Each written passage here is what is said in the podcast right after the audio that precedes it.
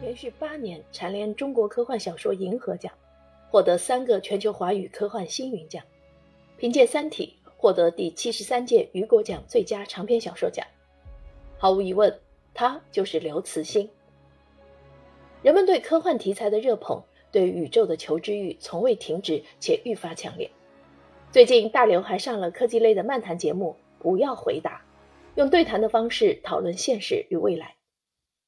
但大刘却一直觉得自己思想的表达被文字束缚着。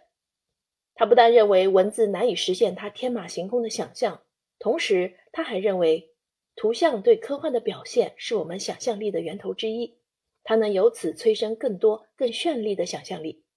所以，我真的认为科幻很适合用图像表现，至少对我个人来说，文字表现是迫不得已，没有办法。于是。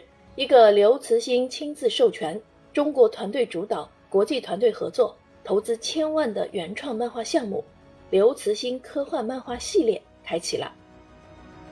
二零二零年初的《流浪地球》《乡村教师》《梦之海》和《圆圆的肥皂泡》上市不到一周，紧急加印，二十余家媒体报道，多平台博主纷纷力荐，线下漫展和线上直播等活动全面助力。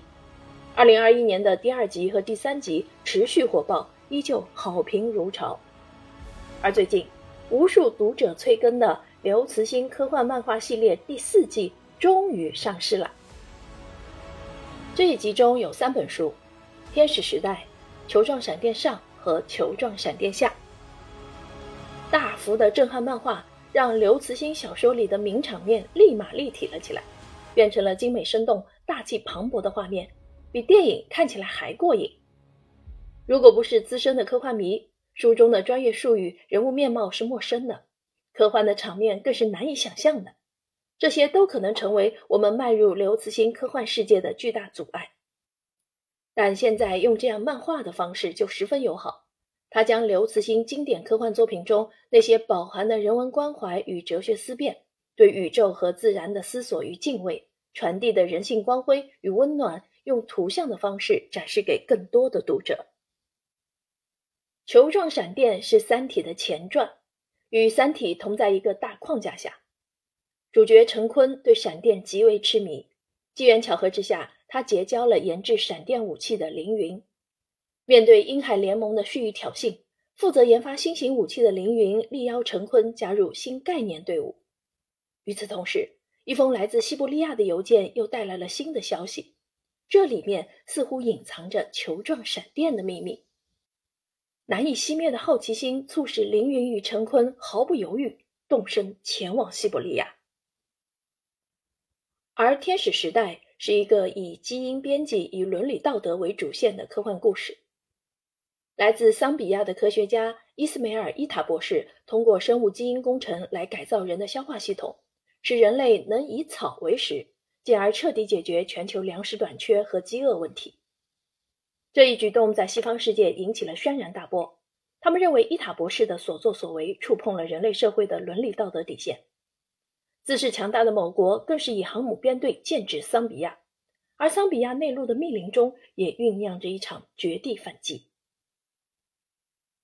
这套漫画年龄受众比较广，孩子、成人均可阅读。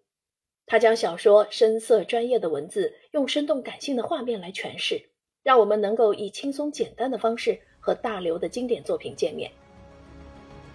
曾有人问刘慈欣：“阅读科幻作品对一个人的成长有什么帮助吗？”刘慈欣是这么回答的：“作为一个科幻迷，科幻塑造了我的生活和人生。我想，阅读科幻作品的你也可能因为这些科幻故事而对科学产生兴趣。”对未来与未知产生思考与探索的渴望，就像当年的我，步入一个超出日常生活的有趣世界。希望刘慈欣科幻漫画系列能够给孩子播种下认识世界的种子，让阅读的快乐生发出探索创造的动力，在未来故事中引发对世界和宇宙的思考。同时，科幻作品能让成年人在现实的生活中得到愉悦。无论什么年龄，也不放弃那些奇绝的想象力，不忘思考人类的命运。让我们共同立足大地，仰望星空，感受科幻带来的力量吧。